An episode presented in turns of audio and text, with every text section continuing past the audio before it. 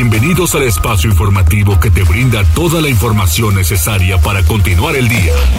Mariloli Pellón y el mejor equipo de reporteros y especialistas son tu enlace con lo más relevante de Puebla, México y el mundo. Tribuna PM, tu enlace.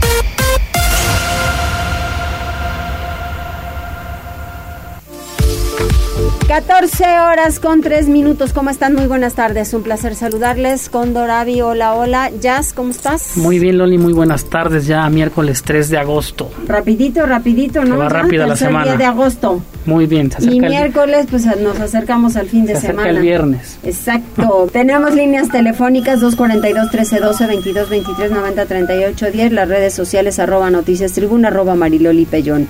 Y enseguida Ah, además, ¿en dónde ya? Es que ya estamos puestos. Ya estamos en redes sociales, Twitter y Facebook, en las páginas de Tribuna Noticias, Tribuna Vigila, Código Rojo y La Magnífica. No hay pretexto, en todas esas nos puede ver y nos puede mandar comentarios, saludos, reportes, servicios sociales. Aquí lo leemos. Lo que quieran, así es. Enseguida, ahora sí, las tendencias. Tribuna PM. ¿Qué pasó, Jazz? Pues fíjate, Loli, que el día de ayer el expresidente Enrique Peña Nieto se hizo tendencia en redes sociales. ¿Por qué? Porque la Fiscalía General de la República anunció que mantiene abiertas tres investigaciones contra él. Eh, dice, el primer caso incluye diversas denuncias en las que se encuentra involucrada la empresa OHL. También detalló la dependencia que el segundo, eh, bueno, la segunda parte de la denuncia tiene que ver con autoridades hacendarias por presuntos delitos de lavado de dinero y transferencias internacionales ilegales. Y el tercero es por un posible asunto de enriquecimiento ilícito. Estas tres, bueno, por estas tres situaciones se mantiene esta investigación. El expresidente Enrique Peña Nieto, que hasta donde sabíamos estaba en España, por lo que todo el mundo conocía a través de redes sociales, no ha eh, emitido alguna postura porque también en, en, las anteriores ocasiones pues había tuiteado, eh, bueno, como respuesta a estas investigaciones, pero en esta última eh, postura de la Fiscalía no hay algún argumento hasta el momento del expresidente. Habrá que ver en qué acaba este caso que creo que va a tener mucho de, o va a dar mucho de qué hablar. Sí, bastante.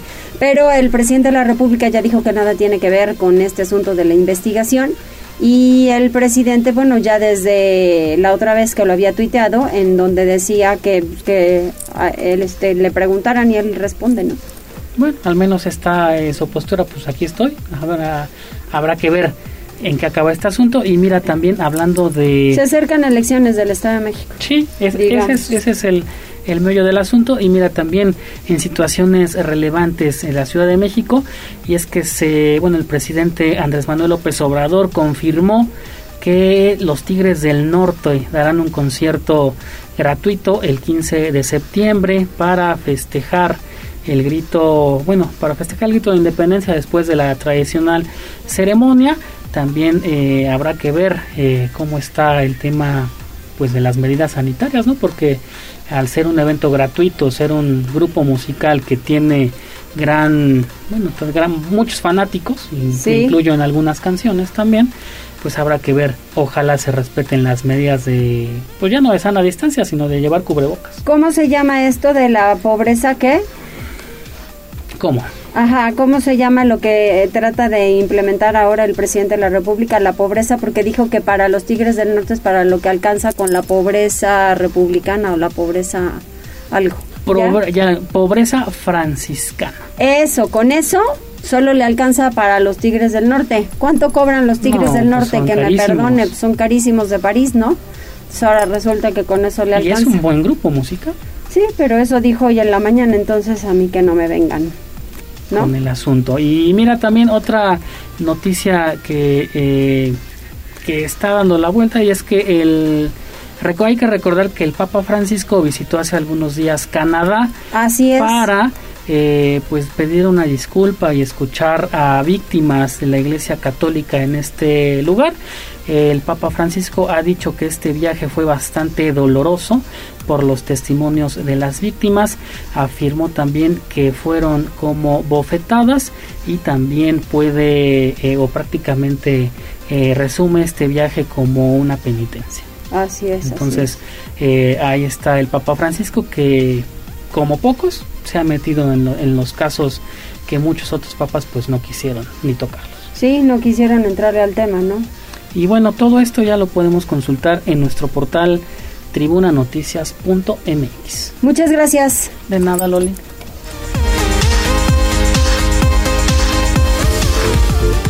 Más adelante le vamos a tener mucha información y también, eh, bueno, Liliana le va a tener detalles muy importantes porque ahora inclusive también estuvo allá en, en Atlisco y en resumen de noticias interesantes y que además ya a ver si lo puedes encontrar que el papá del niño Yagui ajá Yagui eh, a ver si ya apareció porque desde el lunes no no aparecía y ayer dieron a conocer que lo estaban buscando porque no sé si el lunes por la tarde había desaparecido y a mí me parece tan desafortunado lo que sucedió con el secretario de Gobernación eh, Federal, con Adán Augusto, en donde llega un grupo de señoras, las mismas que se están manifestando afuera del palacio y que están exigiendo que puedan aparecer sus familiares y resulta que en un acto tan desafortunado y una declaración tan, perdóneme la palabra, tan tonta, u otra peor, porque le dice una señora, ¿usted confía en mí? La señora le dice, pues claro que no confío en nadie. Y dice, pues yo tampoco confío en usted.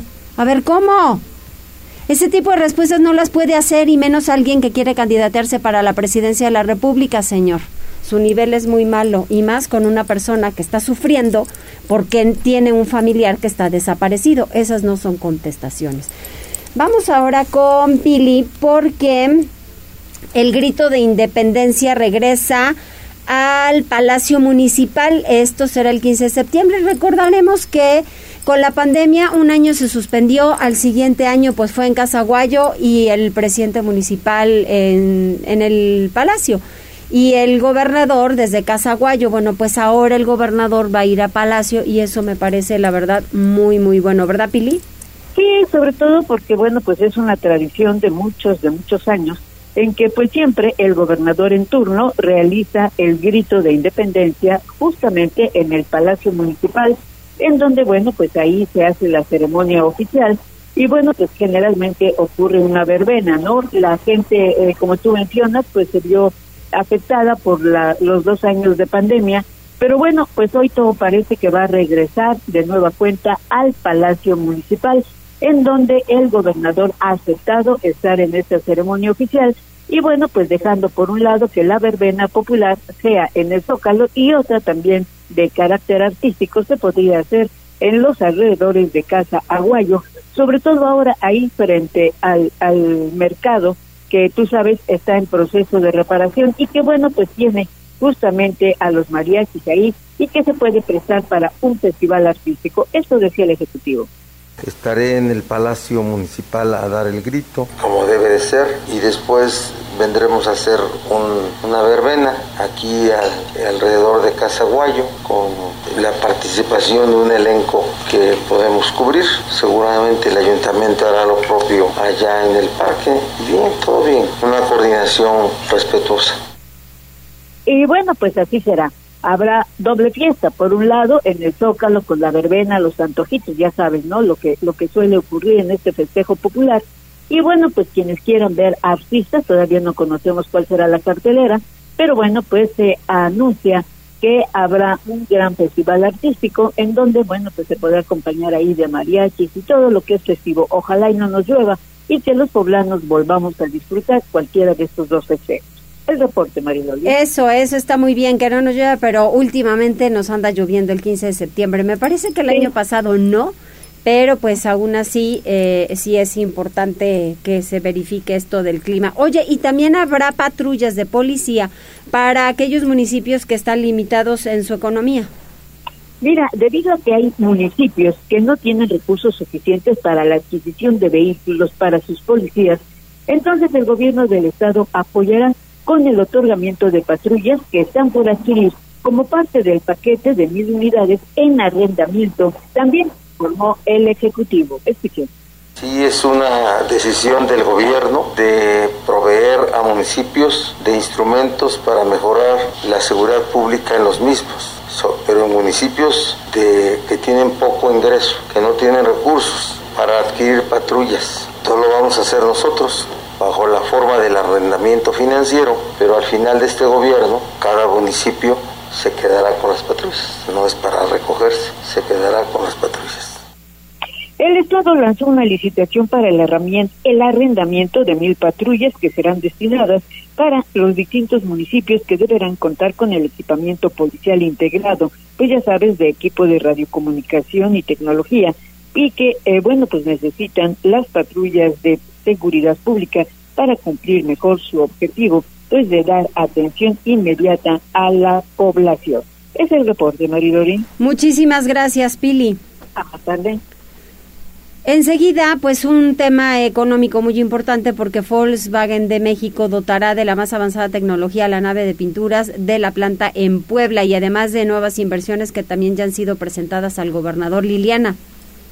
Gracias Mariloli, buenas tardes, te saludo con mucho gusto igual que al auditorio. Efectivamente, Volkswagen de México presentó al gobernador Miguel Barbosa Huerta los proyectos de inversión en nuevas instalaciones y medios de producción para su planta ubicada en San Lorenzo Almecatlaque en la entidad y esto cabe señalar pues va a posicionar a la armadora alemana como una de las más modernas eh, del consorcio automotriz europeo. Cabe señalar que en esta reunión en la que por supuesto participó el gobernador Miguel Barbosa Huerta y el CEO de Volkswagen de México, Olger Nessler, pues se dieron a conocer los detalles de esta inversión. Todavía no se dice el monto, esto pues justamente se va a dar a conocer hacia el último trimestre del 2022 sin embargo, se ha adelantado que equivale a anclar una nueva planta.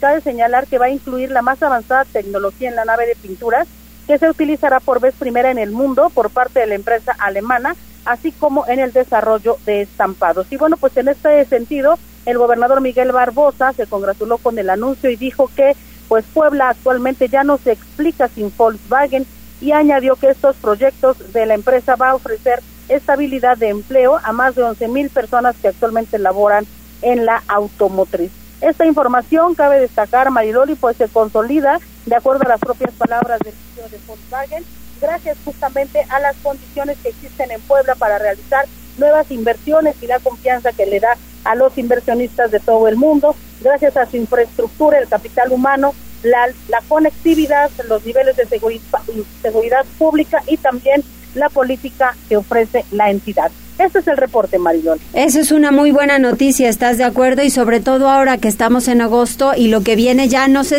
qué día sea, creo que el 5, viene la votación de los trabajadores, ¿no? Para lo que ya se aprobó con el sindicato, entre empresa y sindicato, del acuerdo salarial. Sí, Mariloli, es este fin de semana. Mm. Se espera que los trabajadores ratifiquen este eh, estos acuerdos. Hay que recordar que fueron pues muy buenas negociaciones por parte de la comisión. Sí. Entonces, si esto fuera, la verdad es que será un año excelente tanto para trabajadores para la firma como tal con estas nuevas inversiones y desde luego para Puebla. Desde luego, ojalá que ojalá que así sea, ¿no? Que esto lo avalen, sobre todo para poder seguir manteniendo la planta laboral y las buenas condiciones de trabajo en esa empresa. Ojalá que así sea, Mariloli. Gracias, Liliana. Buenas tardes.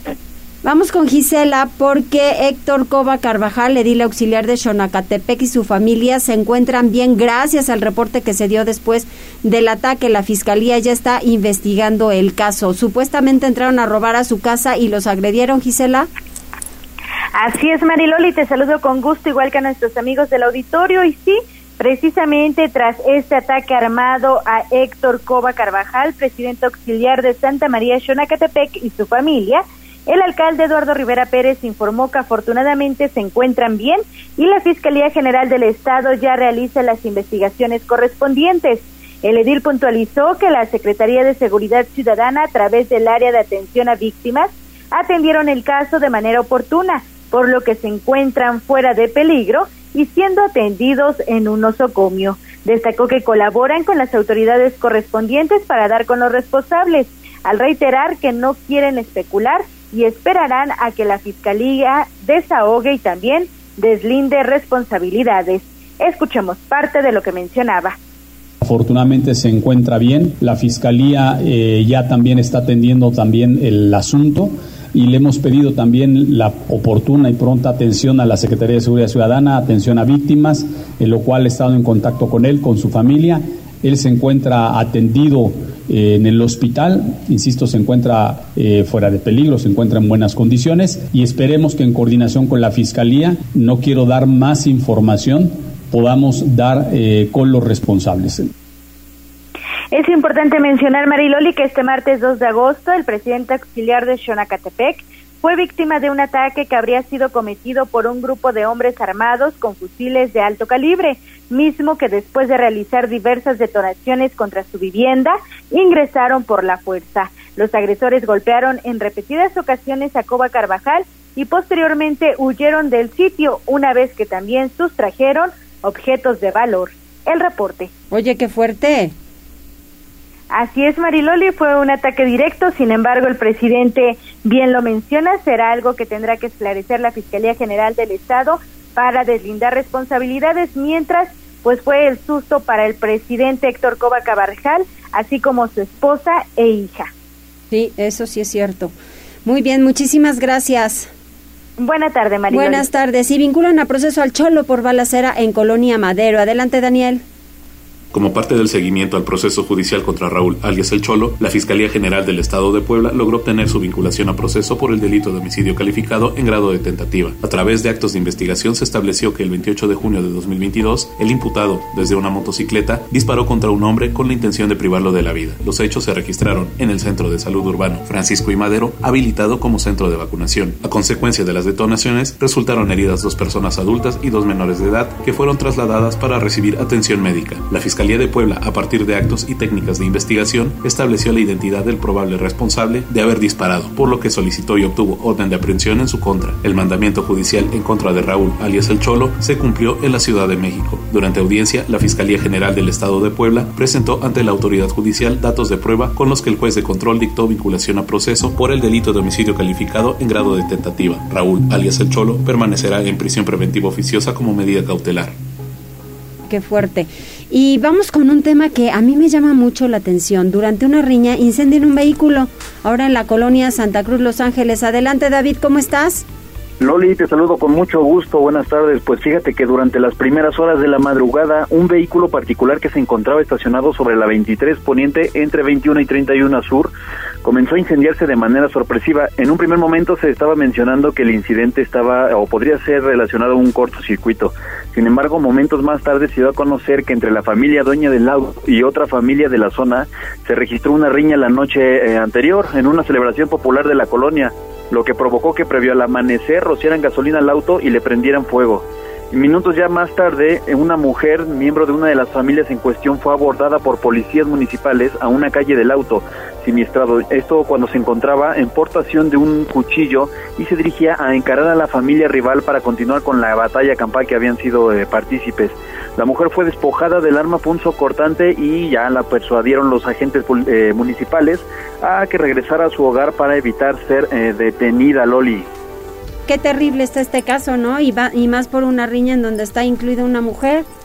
Claro, y sabemos que, bueno, todo esto es provocado por el alcohol. Mencionaban que incluso en la noche anterior, cuando se encontraban en la celebración, alguien salió con un arma de fuego. Afortunadamente, bueno, no, no se registró eh, disparos, ¿no? Porque pudo haber terminado en tragedia totalmente.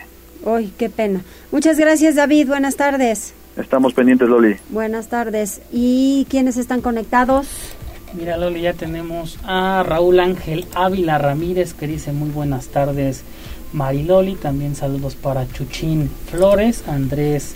Eh, Chuchín López y Andrés Flores. Sí. También la señora Magdalena Ortiz dice buenas tardes, muy bien, ¿y usted?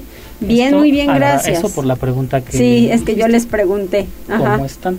Dice, hoy hicimos tacos de moronga con mucho limón y salsa roja. Hay también pollo rostizado con muchas papas fritas, que por cierto ya están bien caras. de postre hicimos paletas de tamarindo, quiero pensar que son paletas de hielo. Ajá, ajá. Para los niños compramos chicles. Ajá. Me gusta su espacio. Ay, qué bueno. A mí también me gusta que ustedes me escriban y que se hagan presentes en este espacio informativo en Tribuna PM. ¿Algún otro más? A través de Twitter, Kanban también está eh, pendiente de la transmisión. Rosy G Esteban Lope, Adi, Burbuja 104, Navegante, Pati Veloz y también Melisa AEU están al pendiente de la transmisión a través de Twitter. Pues a todos ustedes les agradezco infinitamente su atención. Vamos a hacer una pausa, regresamos enseguida. Cada día somos más en Tribuna PM.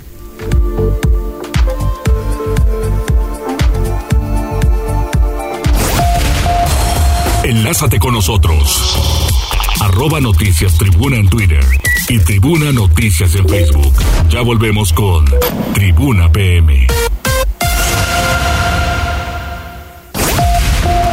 Noticias, tendencias y más. Estamos de regreso. Tribuna PM, tu enlace.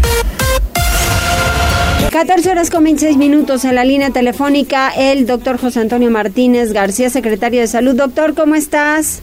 Estimada Mariloli, hasta Pablo Auditorio. ¿Cómo te fue ayer de gira artística? Bien, Mariloli, mucho trabajo como todos los martes. Ahí estuvimos operando y de todo, muy, muy a gusto, Mariloli, nada más que muy lejos, fíjate. Se llama Cuautempan y de Puebla Capital allá a una velocidad obviamente permisible y moderada. Son casi cuatro horas, Mariloli. Órale, muchísimo. Mucho, es pasando todavía de Tela de Ocampo, hermosísimo lugar, ¿eh? Qué bonito, qué bonito lugar.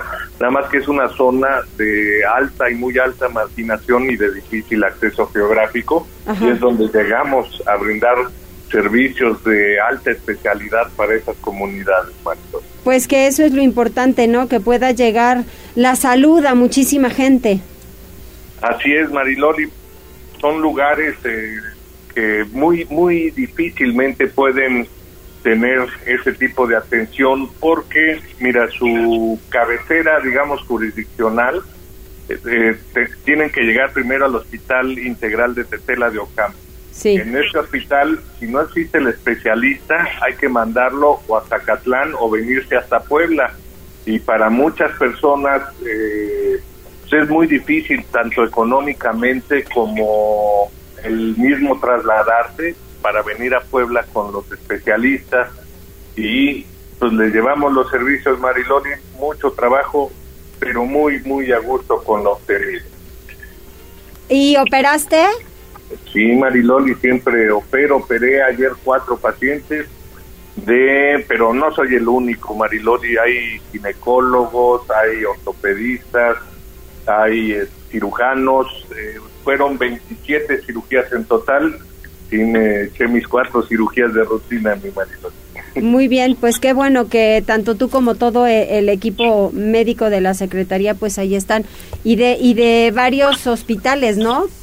Así es, de, hasta de los privados, Mariloli. Sí. Esa es, la, la, fortuna de, de, que tengamos los consejos, los consejos mexicanos de cirugía, de ginecología y de otras, de urología, y mandan, mandan a médicos de gran renombre a hacer este tipo de altruismo y pues muy agradecidos con ellos. Eso está muy bien. Oye, doctor, ¿y cómo vamos con COVID?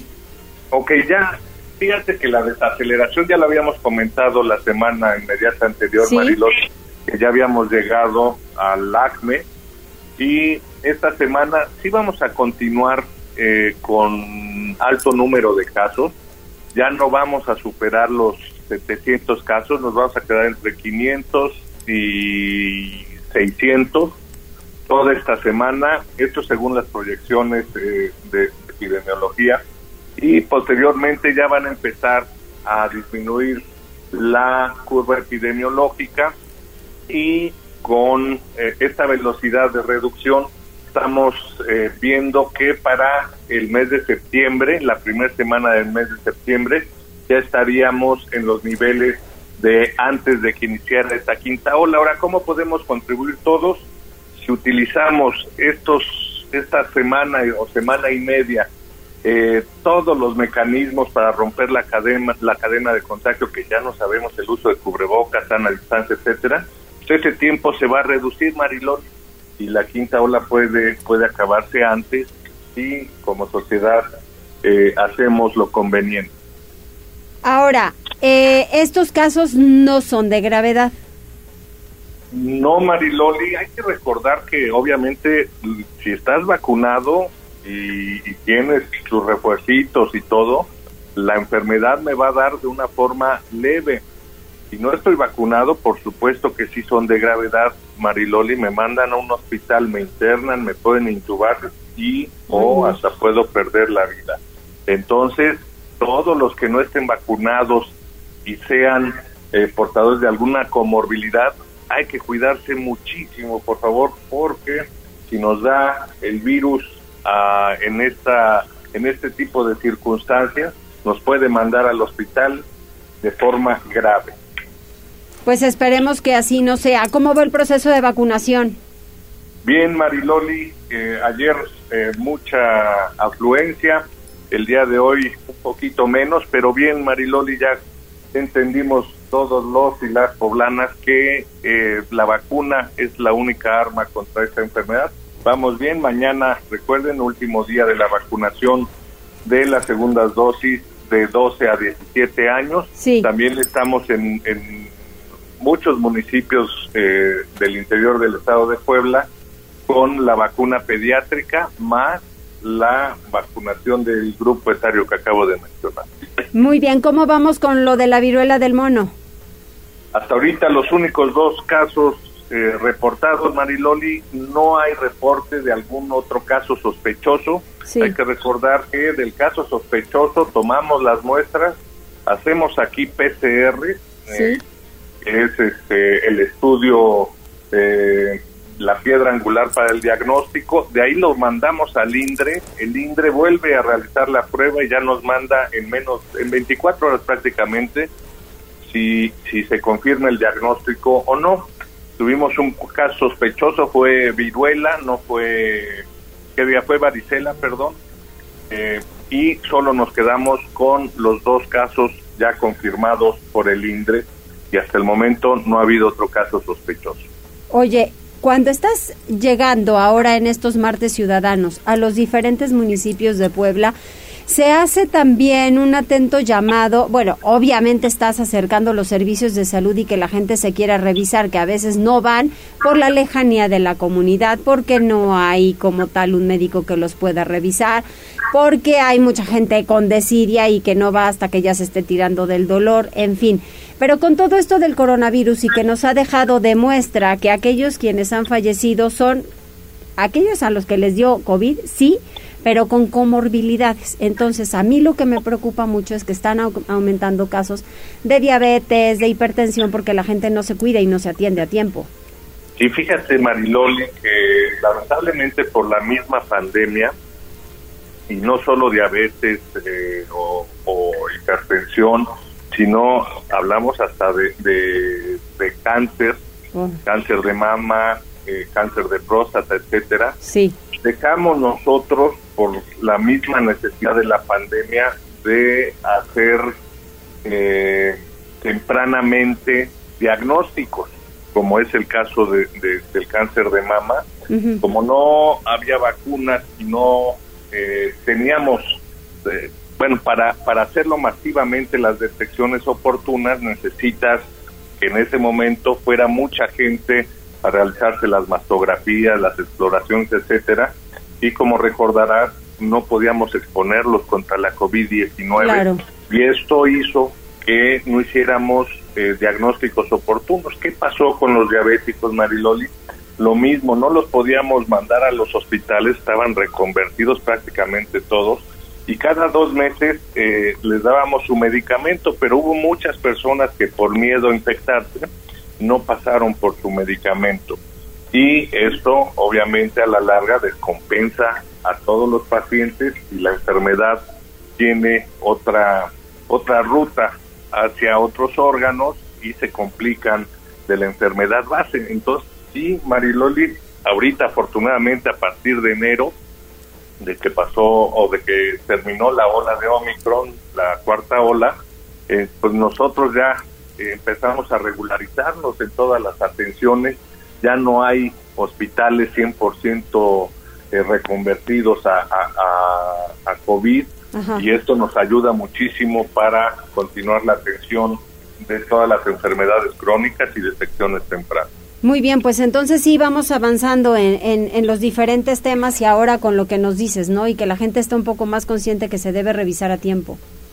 Sí, ahí está la clave de cualquier enfermedad, Mariloli. Estamos en, en, en, la situación de ya no estar haciendo hospitales gigantescos eh, con muchos especialistas de, o subespecialistas, sino que si nosotros hacemos una detección oportuna, temprana de cualquier enfermedad, iniciamos el tratamiento adecuado y oportuno, esto se llama salud pública. Sí.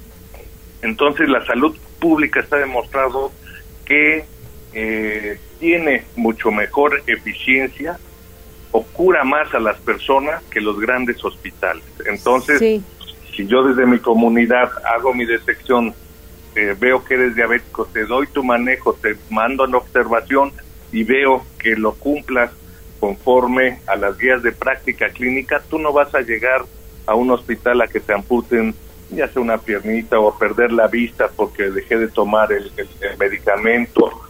Entonces, todo esto, si lo llegamos a hacer efectivamente, eh, cura mucho más que los grandes hospitales. Pues ojalá, ojalá que así sea y que, eh, que vayamos avanzando en todos los temas. Me parece que hay una pregunta, Jazz, ¿cuál es? Así es, Loli. Oscar Cruz dice, ¿la viruela del mono le puede dar a los niños? Sí, por supuesto que sí. Todos estamos expuestos eh, a la viruela del mono. Fíjate cómo se le da a los niños. Obviamente, alguien de la familia que tenga un contacto muy estrecho con el niño eh, le da y esta persona va a tener contacto estrecho con su hijo, por un decir, y ahí es donde los puede los puede contagiar de la viruela cínica.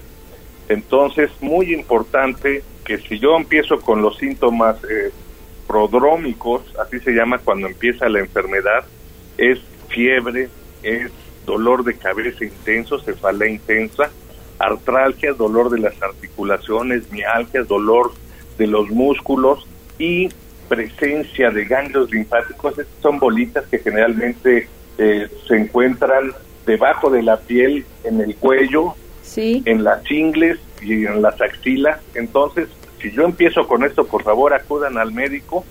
Posteriormente, de uno a tres días de que empezó la fiebre, entonces ya empieza la manifestación clínica clásica de las máculas, eh, pápulas, vesículas, pústulas y costras.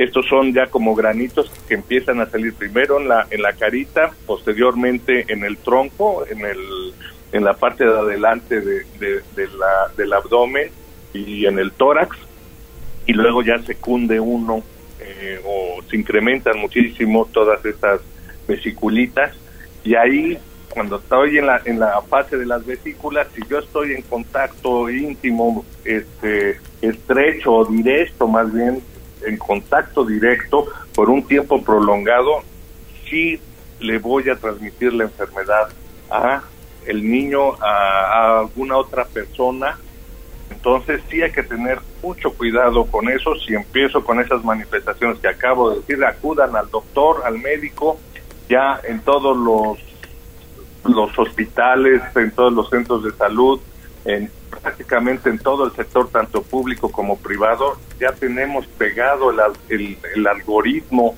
de esta enfermedad en los consultorios para dar un diagnóstico oportuno, temprano. A partir de ahí la persona que sea diagnosticada, hay que aislarlo, se aísla y ya empieza otro protocolo para eh, romper la cadena de contagio de esta enfermedad. Pues que así sea, doctor, estamos dispuestos para cualquier información extra que pudieses tener importante, ya sabes que cuentas con este espacio. Muchísimas gracias Marilolia, tu amable auditorio, eh, la quinta ola sigue, por favor, cuídense y cuiden a los demás. Hay que eh, sumar esfuerzos para que disminuya más rápido eh, el número de contagios y salgamos antes de esta quinta ola. Y con la viruela eh, cualquier tipo de manifestaciones que las acabo de comentar, acudan con su médico y ellos de inmediato sabrán si es o no es. Así es que no lo dejen pasar. Gracias, doctor. Para servirles, Mariló, y gracias a ustedes por el espacio. Buenas tardes. Buenas tardes.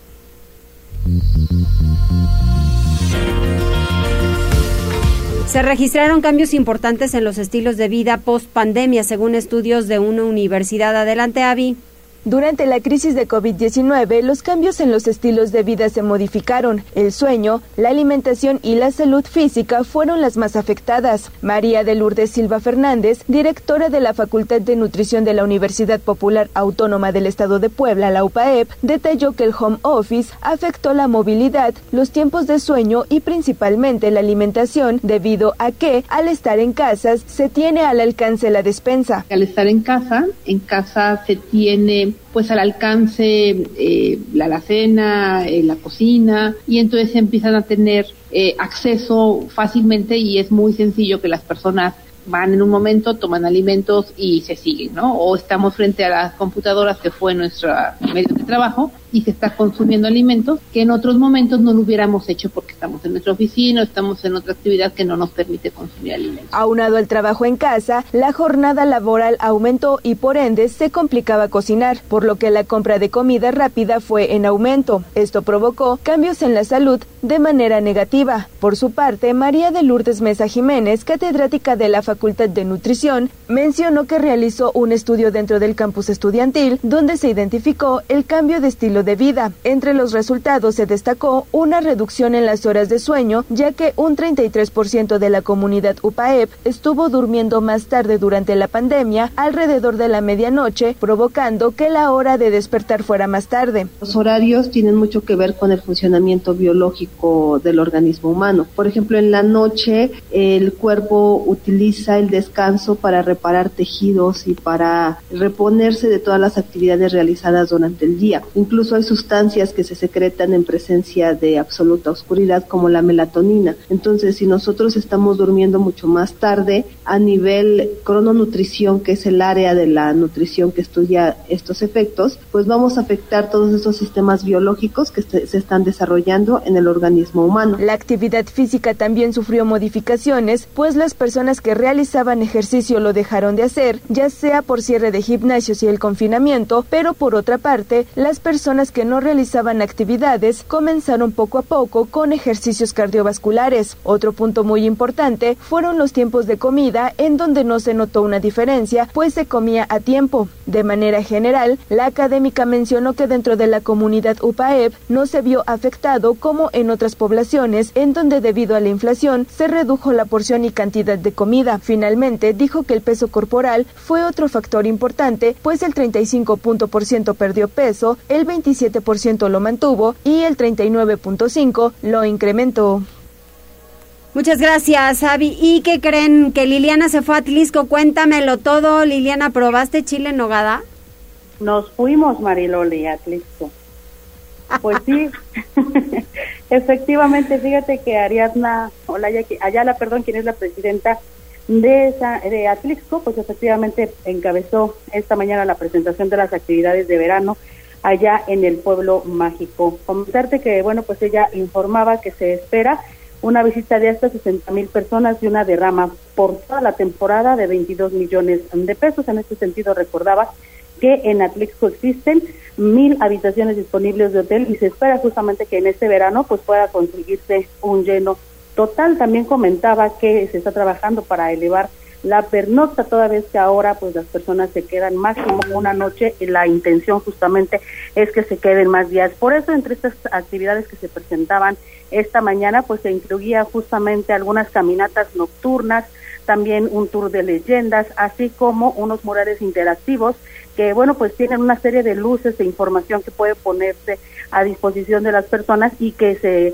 ven o se aprecian de mejor manera por las noches. De ahí, pues, la intención justamente de que las personas hagan planes para uno o dos días allá en Atlixco y efectivamente, como tú lo señalas, pues esta presentación incluyó también una degustación de chiles en nogada porque 34 prestadores de servicios turísticos en el municipio participarán de esta que han denominado la ruta del chile en nogada. Pero vamos a escuchar lo que decía la de toda la gama de actividades que vamos a tener sustentadas en varios tópicos. Gastronomía, por una parte, por la otra parte, eh, el tema identitario que es fundamental para nosotros, en ir trazando una ruta donde los atlisquenses fortalezcamos nuestro sentimiento de identidad y orgullo de ser parte de esta tierra maravillosa que tiene mucho que ofrecer. Y bueno, por supuesto, con los eventos propios que son eh, de temporada. Y bueno, voy a permitirme dejarle el uso de la palabra. Y bueno, pues entonces estamos hablando de actividades que se desarrollarán durante todo este mes. Habrá obras artísticas, también un pabellón eh, de artesanos, así como desfile de mojigangas, que será también por la tarde-noche, que son estos muñecos que se hacen de papel maché, que están pues ataviados con trajes, con ropas regionales y que van a desfilar por las principales calles de Atlisco. Es el reporte, Mariloli. Oye, ¿y también probaste nieve? Sí, alcancé a probar nieve, Mariloli, y sí me gustó. ¿Sí te gustó? bueno, pues dile a Jazz que te comparta un poquito. Él también le tocó nieve. Eh, dice que sí. Y sin tener que, sin tener que ir hasta allá, fíjate qué afortunado. Pero aquí parece horno, Lili, en esta cabina. Lo que es tener, lo que es tener contactos. lo que es tener una mano amiga que te ayude cuando tú no estás. Eso es todo, Gracias, Liliana. Buenas. Adiós. Bueno, pues ahí está un buen momento en donde estuvimos ahí justamente en Atlisco. Y además de todo, vamos a la vialidad. ¿Cómo estarán estos momentos? Hace calorcito, pero tampoco hay tanta probabilidad de lluvia, pero pues habrá que ver en la tarde. Tribuna PM. Reporte vial. Contigo y con rumbo.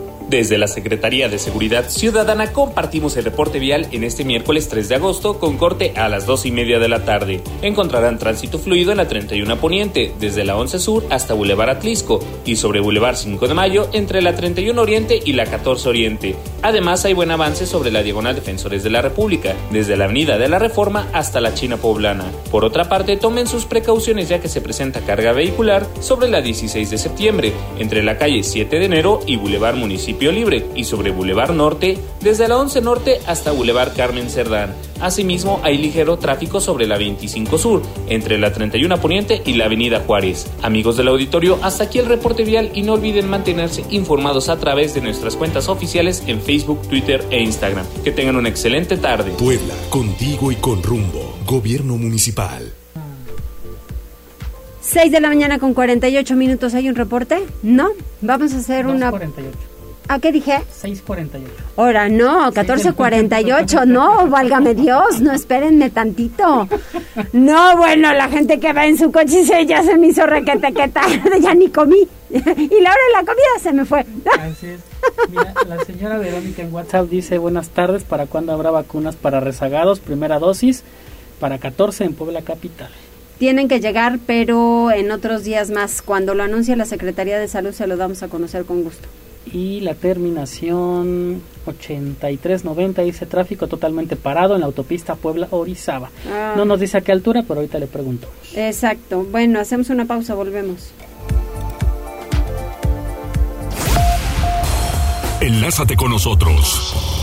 Arroba Noticias Tribuna en Twitter y Tribuna Noticias en Facebook. Ya volvemos con Tribuna PM. Noticias, tendencias y más. Estamos de regreso. Tribuna PM, tu enlace.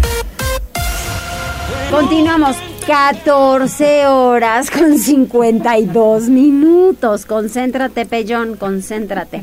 Bueno, dice Mar que, porque en algunas zonas dicen que está a 17 pesos el kilo de tortilla, y dice Mar, no es cierto, es una mentira, está en mi colonia a 22. Le vamos a preguntar cuál es la colonia donde ella vive y también nos manda saludos Carlos Alberto Ramírez. Enseguida, Fergaco, ¿cómo superar el miedo para vender? Uy, qué interesante. ¿Qué tal? Hola Mariloli, un saludo a todo el maravilloso auditorio de Tribuna Noticias, muy contento de estar con ustedes como semana a semana dando consejos de emprendimiento y negocios. Y esta semana yo les quiero platicar acerca de la importancia de, de vender, cómo superamos el miedo a vender. El miedo a vender es más común y normal de lo que uno cree es una realidad de que muchos que no nacemos con esta habilidad nos tenemos que enfrentar. Pero afortunadamente para todos nosotros se trata de una destreza, una habilidad que podemos aprender y mejorar, desarrollar día a día hasta que nos convirtamos en extraordinarios vendedores y conectores. El desempeño de un vendedor se ve influenciado negativamente por la inseguridad, el pánico, los nervios y el estrés debemos aceptar e identificar cuáles son nuestras fortalezas y oportunidades de mejorar nosotros como vendedores y como relacionistas. Ahorita les quiero dar algunos puntos muy concisos que les servirán para superar el miedo a las ventas en el comercial y en el tema de marketing. El número uno es concéntrate en la tarea. Para evitar estar tratando de realizar la venta, trata de entablar una conversación muy casual. Piensa en cómo vamos a conectar y vamos a generar confianza con todos los que estemos platicando. Número dos, no le vendas a cualquiera. Define bien a tu al nicho al que le quieres comunicar, cómo vas a conectar y conoce muy bien tu producto. Número 3, empodérate. Si es necesario, puedes, puedes repetirte mentalmente una frase o canción que te motive y ayudarte a concentrarte mejor. Recuerda, el primero que se la debe creer eres tú. Número, número 4, sé breve. Sé breve y conciso. Se trata de, de comenzar una conversación amena y no vender de golpe. Siempre teniendo en cuenta la con la finalidad de objetivo que tengamos. Actúen con integridad, coherencia y congruencia. La integridad lleva a la confianza y la confianza después nos lleva estas relaciones comerciales. Prepara tus argumentos. Una correcta preparación nos sirve para para disminuir los nervios y ansiedad. Recuerden que una de las principales características de un vendedor es que conozcamos nuestro producto o servicio y lo conozcamos a la perfección. Nosotros debemos ser los primeros embajadores de nuestras marcas personales, de nuestras marcas personales y de todos los productos o servicios que vendamos. Y por último les quiero decir, no tomes nada personal. Por ningún motivo tomes a mal las respuestas del cliente, por más indiferentes o sarcásticas que sean. Nunca cierres puertas siempre ve construyendo puentes. La experiencia, práctica y preparación son otros factores primordiales que te ayudarán eventualmente a superar el miedo a vender. Y pues me dio mucho gusto que me escucharan en estos breves minutos. Yo soy su amigo Fernando Gaco y nos escuchamos como todas las semanas, semana a semana en mi programa Los Startuperos 4.0 donde tenemos amigos extraordinarios que nos comparten consejos de vida, emprendimiento, negocios, comerciales, operativos y pasamos extraordinarios 40 minutos con todos ustedes. Me escuchan todos los martes 9 de la noche en Startuperos 4.0 a través de los 40 98.7 y me despido con mi frase Mariloli, la perseverancia es la llave del éxito, nos escuchamos y nos vemos pronto. Saludos, bye bye. Muchísimas gracias, Fer, y tienes toda la razón. Al final de cuentas hay que este, pues superar el miedo para vender, pero más vale siempre hacer equipo. Yo no entiendo a esas personas que a fuerza la grilla barata, cuando ni saben tienen que hablar, cuando eh, ni siquiera han investigado otra vez y le dan con todo a la gente, mejor primero investiguen y luego ya sacan cualquier cosa. Creo que es muchísimo más sano y siempre tener la verdad en ahora sí en la mano y dejar de andar de inventor de muchas historias. Así que pues ahí estamos en, en el tema. Fíjese que esta mañana el presidente municipal se dio cita muy temprano, la 16 de septiembre, para la rehabilitación justo de esa vialidad. ¿Qué dijo el alcalde? Adelante, Gisela. Mariloli, te saludo de nueva cuenta, igual que a nuestros amigos del auditorio, y como bien lo mencionas, pues fue ese día cuando el alcalde de Puebla, Eduardo Rivera Pérez, inauguró la rehabilitación vial de Avenida 16 de septiembre, cuyo monto ascendió a los 50 millones de pesos. Esto al destacar que la zona se encontraba como una selva igual que el resto de calles y camellones de la ciudad. Durante este evento que se llevó a cabo en la colonia Cente, el puntualizó que las calles estaban totalmente sucias y abandonadas, mientras que los camellones tenían piedras y llantas. Por ello, se abarcaron más de 64 mil metros cuadrados de concreto asfáltico que equivalen a 100 calles. Además dio a conocer que mejoraron 79.9 metros de pasos peatonales, banquetas, guarniciones y colocaron volardos, así como 100 árboles. De ahí que pidió a las y los ciudadanos cuidar la intervención para mantenerla en buenas condiciones. Escuchemos. Veamos la cantidad de transporte público que pasa por esta avenida. Pasan cientos de unidades todos los días de transporte público. Pasan miles de vehículos también todos los días. Es una vialidad de gran acceso en el sur de la ciudad. Y estaba en pésimas condiciones y hoy la tenemos en verdad bonita. ¿sí? Podemos observar no solamente que se relaminó la vialidad, podemos observar ¿sí? los accesos de movilidad en las esquinas para personas con discapacidad, que es de manera segura. Mariloli, esta obra beneficiará a habitantes de ocho colonias, entre ellas Loma Encantada, Granjas de Puebla, Fuentes de San Bartolo, Los Cerezos, Guadalupe Segunda Sección, artículo 4, Cente y ampliación Arboledas de Loma Bella. el reporte. Bienvenidas las obras y bienvenido el avance para Puebla. Gracias Gisela y ahora nos vamos rapidísimo información deportiva, lo más relevante. Ay, ese Araujo ya me desesperó, Neto. Tribuna PM. Neto, adelante. Muy buenas tardes, buenas tardes a todo el auditorio. Sí, falló, falló, a más no poder Araujo, por lo menos dos oportunidades claras, una más por parte de Martín Barragán y el Puebla dejó escapar la victoria en su visita a Toluca. Y es que en la previa mencionábamos que un empate hubiera sido bastante bueno, pero conforme se, desarrolló en el compromiso el empate pues resulta ser amargo porque apareció el ceguero colombiano Andrés Mosquera quien anotó en los minutos finales y Toluca con un elemento menos termina rescatando ese empate de una anotación ante el conjunto poblano en partido adelantado por la decimosexta fecha del torneo Apertura 2022. El colombiano Omar Fernández había adelantado a los poblanos apenas a los 16 minutos. De hecho, el Puebla fue mejor otra vez durante el primer tiempo, pero en la parte complementaria, quién sabe qué es lo que pasa con el equipo dirigido por Nicolás Larcamón, que fue crítico una vez que concluyó el compromiso, dejando en claro que deben tener más instinto, asesino si quieren ser contendientes en el campeonato y no dejar ir vivo al rival. Así que pues tendrá tendrá que mejorar sobre todo la contundencia para los próximos compromisos. Ya debutó sí Altidor, pero tendrá que ponerse en forma para tratar de llenar el hueco que dejó Fernando Aristeguieta hace algunas semanas por lesión. Son cuatro partidos consecutivos sin que Puebla conozca la senda de la victoria. Veremos si la puede recuperar ya la semana entrante cuando se vean las caras ante el conjunto de los Cholos de Tijuana. Finalmente los Pericos de Puebla vienen de atrás, perdían 7-0 ante los Tigres de Quintana Roo, ganan 9 7 y se apuntan el primero de la serie, siguen a medio juego de distancia de los Diablos Rojos del México. Mariloli, hasta aquí lo más relevante en materia deportiva. Muchísimas gracias, Neto. Nos escuchamos mañana. Saludos, muy buenas tardes. Buenas tardes. Pues ya nos vamos, que les vaya muy bien. Cuídense mucho. Si llueve, por favor, tómenlo con consideración y con muchísimo cuidado. Gracias, Jazz. Adiós.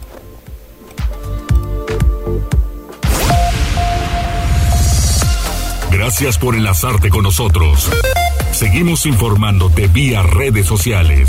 Arroba Noticias Tribuna y Tribuna Noticias en Facebook. Tribuna PM es un producto de Tribuna Comunicación. Fuerza en medios.